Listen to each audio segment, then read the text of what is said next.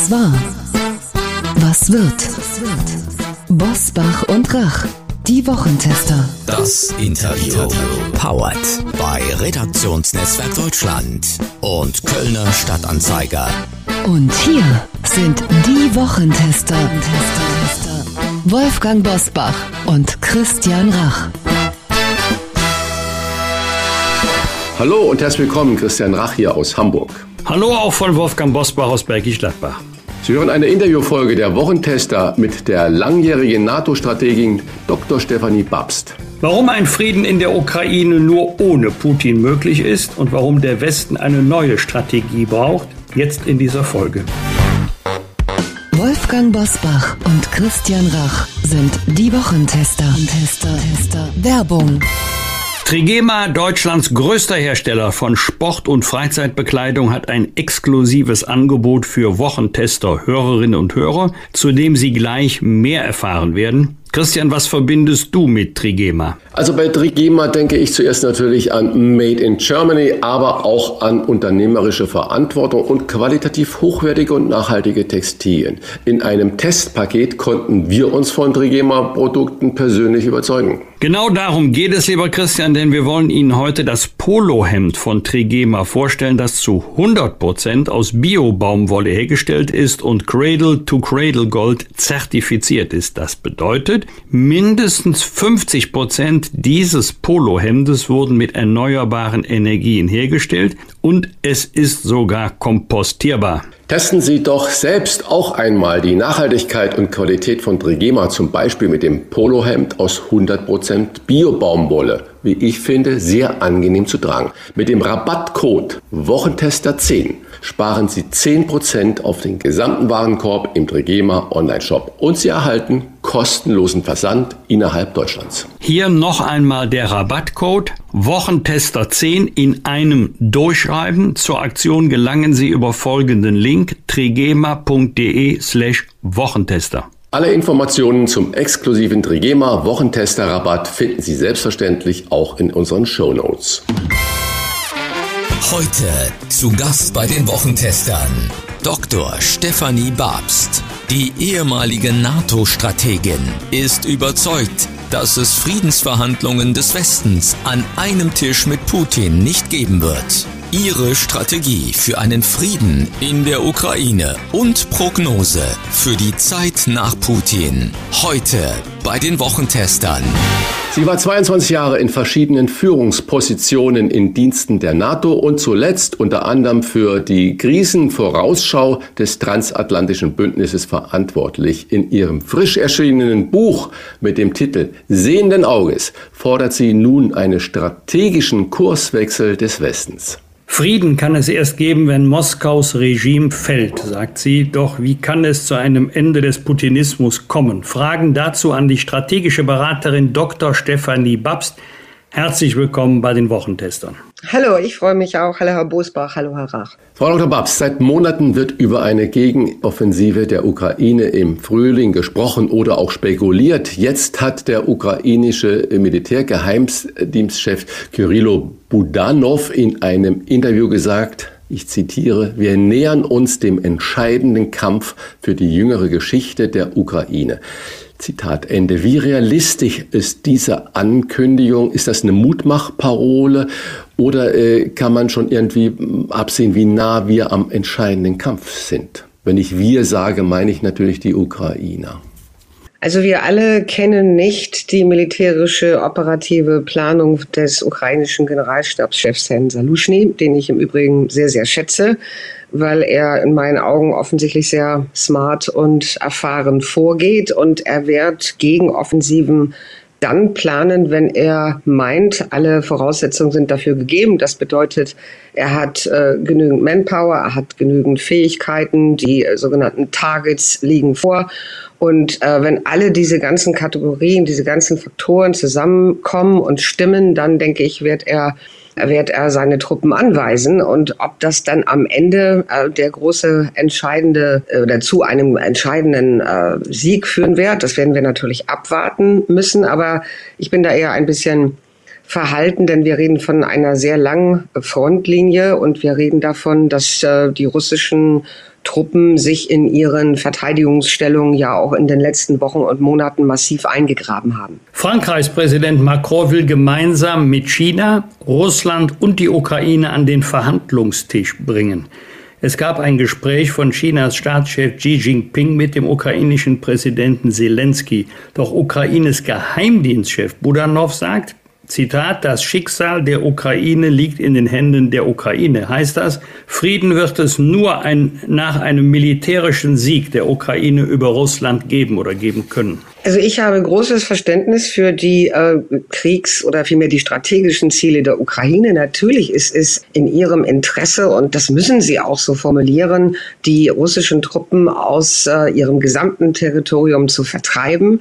Äh, die Ukraine hat ja durchaus ähm, einer mittlerweile seit Jahren besetzten Gebieten. Und wenn wir uns vorstellen, ähm, wir lebten in, äh, in Mariupol oder irgendwo anders, also quasi in diesen russisch besetzten Gebieten, dann würden wir auch darauf warten, dass unsere ukrainischen äh, Truppen, also äh, die Ukraine, die ukrainische Armee, äh, zur Verteidigung und zu unserer Befreiung kommt. Und natürlich ist das ein ganz, ganz wichtiges und nachvollziehbares politisches Ziel.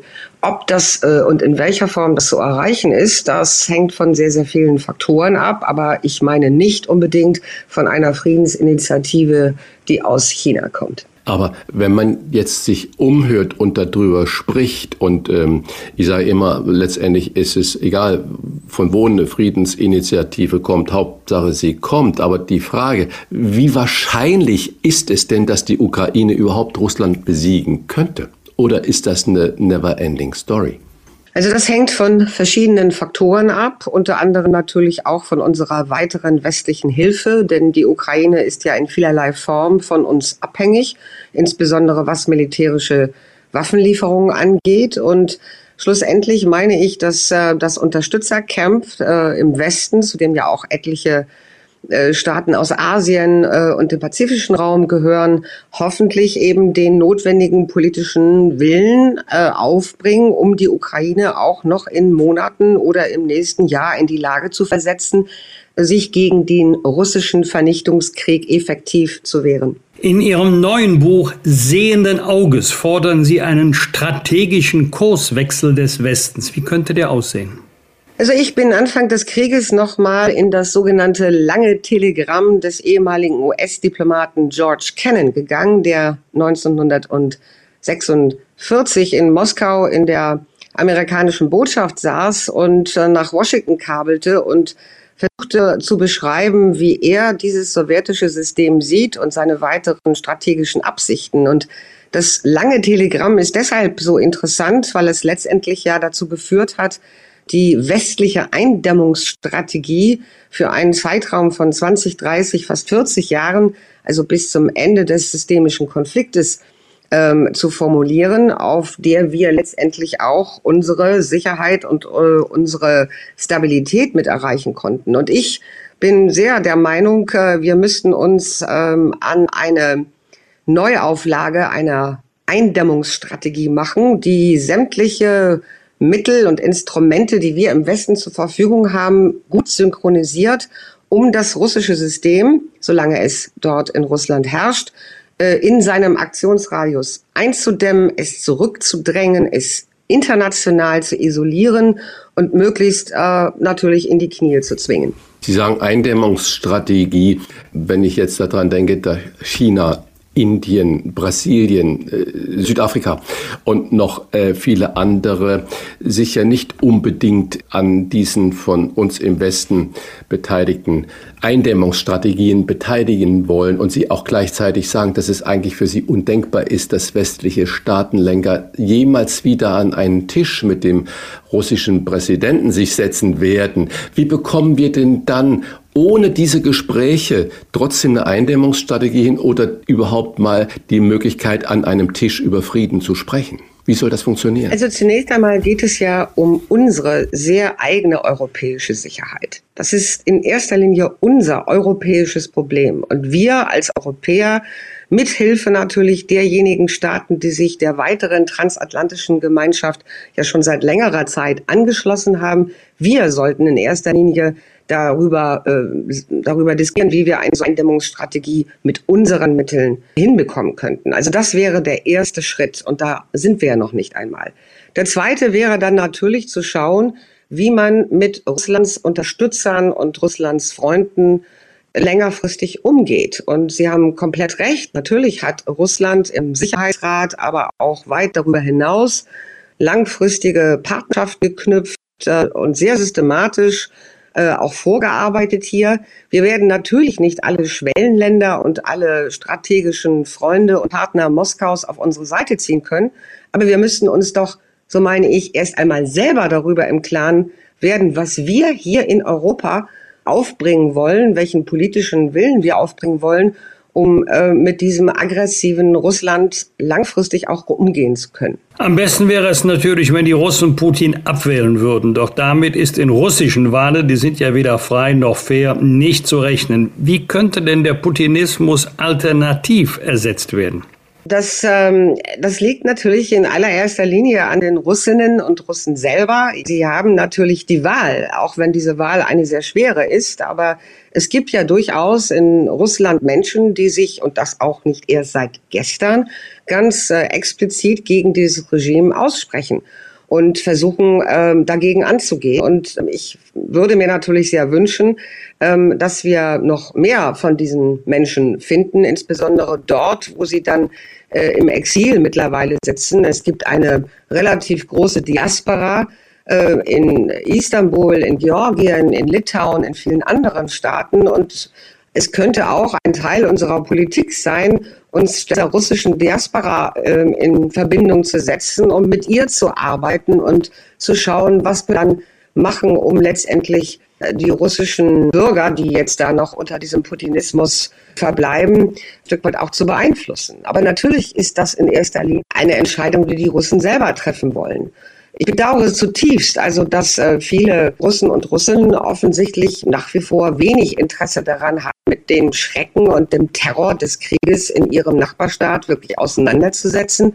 Wenn Sie heute nach St. Petersburg oder nach Moskau fahren, dann haben Sie das Gefühl, der Krieg findet nicht statt. Es sind überhaupt gar nicht so viele Menschen mittlerweile gestorben und so viele ukrainische Städte zerstört. Und das ist natürlich auch etwas, was das Putin-Rücksicht äh, macht. Es versucht, diesen Krieg wirklich möglichst weit äh, von den westlichen urbanen Zentren fernzuhalten und den Leuten das Gefühl zu geben, dass eigentlich alles normal ist. Aber ein Vernichtungskrieg in der Mitte Europas kann niemals normal sein und kann auch niemals von uns akzeptiert werden. Liebe Hörerinnen und Hörer der Wochentester, wir bitten die schlechte Tonqualität bis zu diesem Zeitpunkt des Gespräches zu entschuldigen. Wir hatten bei der Aufzeichnung Internetprobleme, haben jetzt nochmal umgestellt und im weiteren Verlaufe des Gespräches wird es deutlich besser.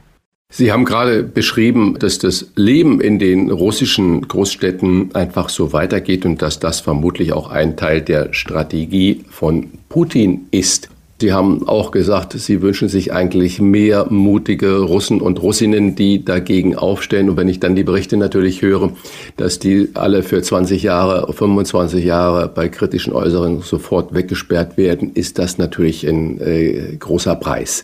Im Zuge dieser ganzen Diskussion wurde natürlich kürzlich auch darüber spekuliert, ob es nicht mehrere Doppelgänger von Putin gibt, die dann anstatt dem echten Wladimir Putin öffentlich für ihn auftreten? Ist das westliche Desinformationskampagne oder steckt da was dahinter, gekoppelt mit der Frage, wie gesund und kalkulierbar ist Putin denn noch?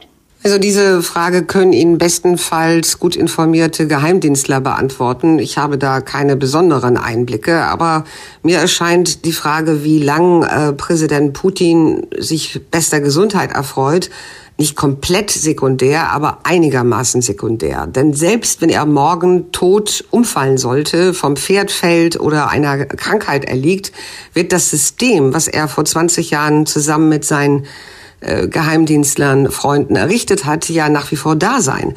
Und mit großer Wahrscheinlichkeit wird aus dem Inner Circle, aus den Machtstrukturen eine weitere andere Figur hervortreten, die dann zumindestens für eine Übergangszeit äh, versucht, das System zusammenzuhalten. Und weil das wahrscheinlich äh, eine sehr realistische Annahme ist, glaube ich eben, wir müssen uns auf einen längeren Zeitraum einstellen, wo wir es mit einem reichlich unberechenbaren und vor allen Dingen gewaltbereiten Russland zu tun haben. Das sollte die Grundlage unseres politischen, strategischen Handelns sein. Kann man daraus die Schlussfolgerung ziehen, Putin ist mit seiner Politik aktuell das Problem, aber selbst wenn es Putin nicht mehr gäbe, aus welchen Gründen auch immer, bedeutet das nicht, dass sich die Politik Russlands grundlegend verändern wird. Ja, dieser Meinung äh, bin ich durchaus. Ähm, die Machtstrukturen, von denen ich eben rede, die ähm, geredet habe, die äh, Präsident Putin äh, vor fast zwei Jahrzehnten etabliert hat, äh, das System ähm, der Korruption, der permanenten Bestechung, ähm, aber auch die Bereitschaft, wirklich Opposition komplett auszuschalten, äh, Geheimdienste in jeder Form zu nutzen als Instrument äh, zur Eliminierung von inneren und äußeren Feinden. All das sind ja äh, Strukturen, ähm, die, die wahrscheinlich über einen längeren Zeitraum bleiben werden. Das wird sich ja nicht von heute auf morgen ändern, sollte Herr Putin, wie ich gesagt habe, also äh, vom Pferd fallen oder etwas anderes passieren. Und deswegen müssen wir uns äh, mit äh, unserer Politik auf eine langfristige strategische Konfrontation mit Russland einstellen. Die wird mindestens so lange dauern, wie Russland sich nicht wieder an die internationalen Normen und Spielregeln hält und seine gewaltbereite äh, Politik äh, beendet. Sie sagen, wir sollten das tun. Sprechen wir mal von Deutschland. Was kann Deutschland dazu beitragen, das System Putin wirklich zu schwächen? Die russische Wirtschaft, die brummt ja im Moment. Die haben irgendwie die Talsohle scheinbar durchschritten. Was kann Deutschland tun, um das System Putin wirklich zu schwächen? Und sollten wir das auch als Deutschland dann tun oder nur eingebettet in die westliche Allianz? Und trauen Sie das Deutschland alleine zu? Oder geht das nur, wie Christian gerade gesagt hat, mit den Partnern in der EU und der NATO? Also selbstverständlich müsste das eine transatlantische oder europäisch abgestimmte Strategie sein. Alleingänge nationaler Art machen ja in dieser Form überhaupt keinen Sinn. Ähm, Deutschland könnte da natürlich eine Rolle spielen, aber natürlich nur in enger Abstimmung mit den anderen Verbündeten in NATO und EU. Aber wir sind ja noch nicht einmal in einem solchen Abstimmungsprozess, denn wir haben weder auf der Ebene von NATO noch EU noch hier in Deutschland eine klare Definition, was eigentlich unser strategisches Ziel gegenüber Russland, auch mit Blick auf den Ukraine-Krieg ist. Wir haben ja eigentlich eine relative nebulöse Formulierung, äh, mit der wir seit Monaten herumlaufen und sagen, wir bleiben bei der Ukraine, wir unterstützen sie so lange, wie es denn notwendig ist. Das ist aber kein strategisches Ziel. Also der erste Schritt müsste in meinen Augen sein, wirklich klar zu benennen, dass wir uns ähm, darüber im Klaren sind, dass wir in einem längerfristigen strategischen konfrontativen Verhältnis mit Russland sind und dass wir ähm, Russland so lange nicht wieder ähm, als einen auch nur ansatzweise einen möglichen Partner betrachten, wie Russland ähm, äh, unter diesem System des Putinismus sich weiter verhält. Also Kriegsziel, strategisches Ziel definieren und nur dann können Sie ja auch eine Strategie entwerfen. Ohne Ziel ist ein Strategieentwurf in der Tat sehr schwierig. Und diese erste, diesen ersten Schritt könnte in meinen Augen Deutschland gut leisten, vor allen Dingen auch, weil wir uns im Kreise der Verbündeten ein, nicht nur ein bisschen, ein ganzes Stück weit unglaubwürdig gemacht haben, weil wir Glaubwürdigkeit verspielt haben durch das Festhalten so lange an einer fatalen und fehlgeleiteten Russlandpolitik. Und am Horizont schwebt ja schon uns entgegen der kommende Wahlkampf in den USA. So wie es heute aussieht, kommt es ja wieder zu einer Auseinandersetzung zwischen Donald Trump und Joe Biden. Mal in die Glaskugel geschaut. Welche Auswirkungen hätte ein erneuter Sieg von Trump äh, für den Krieg in der Ukraine, wenn er im kommenden Jahr oder dann, wenn der Regierungswechsel dann in den USA wirklich vonstatten gehen sollte, stattfinden wird? Also jeder republikanische Kandidat, der gegenwärtig aufgetaucht ist und wahrscheinlich auch ein dann äh, irgendwann gewählter republikanischer Präsident, äh, würde das Unterstützungsprogramm finanzieller und militärischer Art zugunsten der Ukraine erst einmal auf den Prüfstand stellen. Und ich gehe nicht davon aus, wenn ich mir Aussagen von Ron DeSantis oder anderen anhöre, dass hier ein langer ähm, politischer Arten vorhanden ist und dass die äh, Bereitschaft dort ist, die Ukraine auch längerfristig zu unterstützen. Also das ist der erste Punkt. Und ganz sicherlich würde ein republikanischer Präsident. Auch wieder das Thema Lastenteilung im transatlantischen Bündnis ganz oben auf die Tagesordnung äh, stellen. Und die Europäer fragen, was wir dann nun bitteschön in den letzten Jahren gemacht haben, um unsere militärische Verteidigungsfähigkeit zu erhöhen und uns selber auch ein Stückchen äh, mehr als in der Vergangenheit um Konflikte kriegerischer Art auf äh, dem europäischen Kontinent zu kümmern. Wir dürfen ja nicht vergessen, dass ähm, Amerika immer noch 70 Prozent äh, der militärischen und finanziellen Lasten für unsere europäische Sicherheit bezahlt. Und auch wenn Verteidigungshaushalte in einigen wenigen Staaten, leider nicht in Deutschland, ähm, sich in den vergangenen Jahren erhöht haben, bleibt diese Diskrepanz, bleibt dieses komplette Ungleichgewicht. Und jeder neu gewählte amerikanische Präsident wird dieses wieder zum Thema in seiner Politik gegenüber Europa machen. Haben Sie, Frau Dr. Babs, ein Gefühl dafür, wie lange der Krieg in der Ukraine noch dauern kann? Oder anders gefragt, halten Sie es für möglich, dass äh, die Ukraine das Vietnam Russlands wird? Also sollte es in den kommenden Monaten mehr politischen Druck von Seiten des Westens geben auf den ukrainischen Präsidenten, sich dann doch zu Waffenstillstandsverhandlungen an einem bestimmten Punkt einzulassen. Und sollte die Ukraine dann ihr Territorium noch nicht in Gänze zurückerobert haben können, was ja wahrscheinlich ist, sollten russische Truppen nach wie vor in Teilen des Donbass und auf der Krim und im, im Süden der Ukraine sich festgesetzt haben, dann wird eine Art von neuer eiserner Vorhang durch die Ukraine fallen. Und dann wird es eine Grenze geben, die 1300 Kilometer ist und die wir natürlich auch in irgendeiner Form dann mit stabilisieren oder vielmehr mit schützen müssen. Wir müssten dann ja als Westen uns fragen, was können wir tun, um den restlichen Teil der Ukraine überhaupt äh, gegen weitere aggressive Schübe seitens Russlands zu schützen. Und ich denke mal, das wird bei uns noch eine ganz interessante politische Debatte werden, denn äh, Sicherheitsgarantien auf dem Papier akademisch abstrakt zu besprechen, wird den Ukrainerinnen und Ukrainern nicht helfen. Und das wäre eine ein Szenario, das ich hier beschreibe, aber es gibt natürlich sehr, sehr viele offene und lose Enden in diesem ganzen sehr komplexen ähm, Gebilde, was wir da momentan betrachten in der Ukraine. Und insofern ähm, ist das nur eines, aber ich würde mal vermuten, es ist eines, was äh, ziemlich plausibel ist. Sie schreiben in Ihrem Buch, dass Putin die demokratische Staatengemeinschaft in einen Krisenmodus gezwungen habe, der die Aufmerksamkeit auf wichtige Zukunftsthemen, wie zum Beispiel den Klimawandel, blockiere.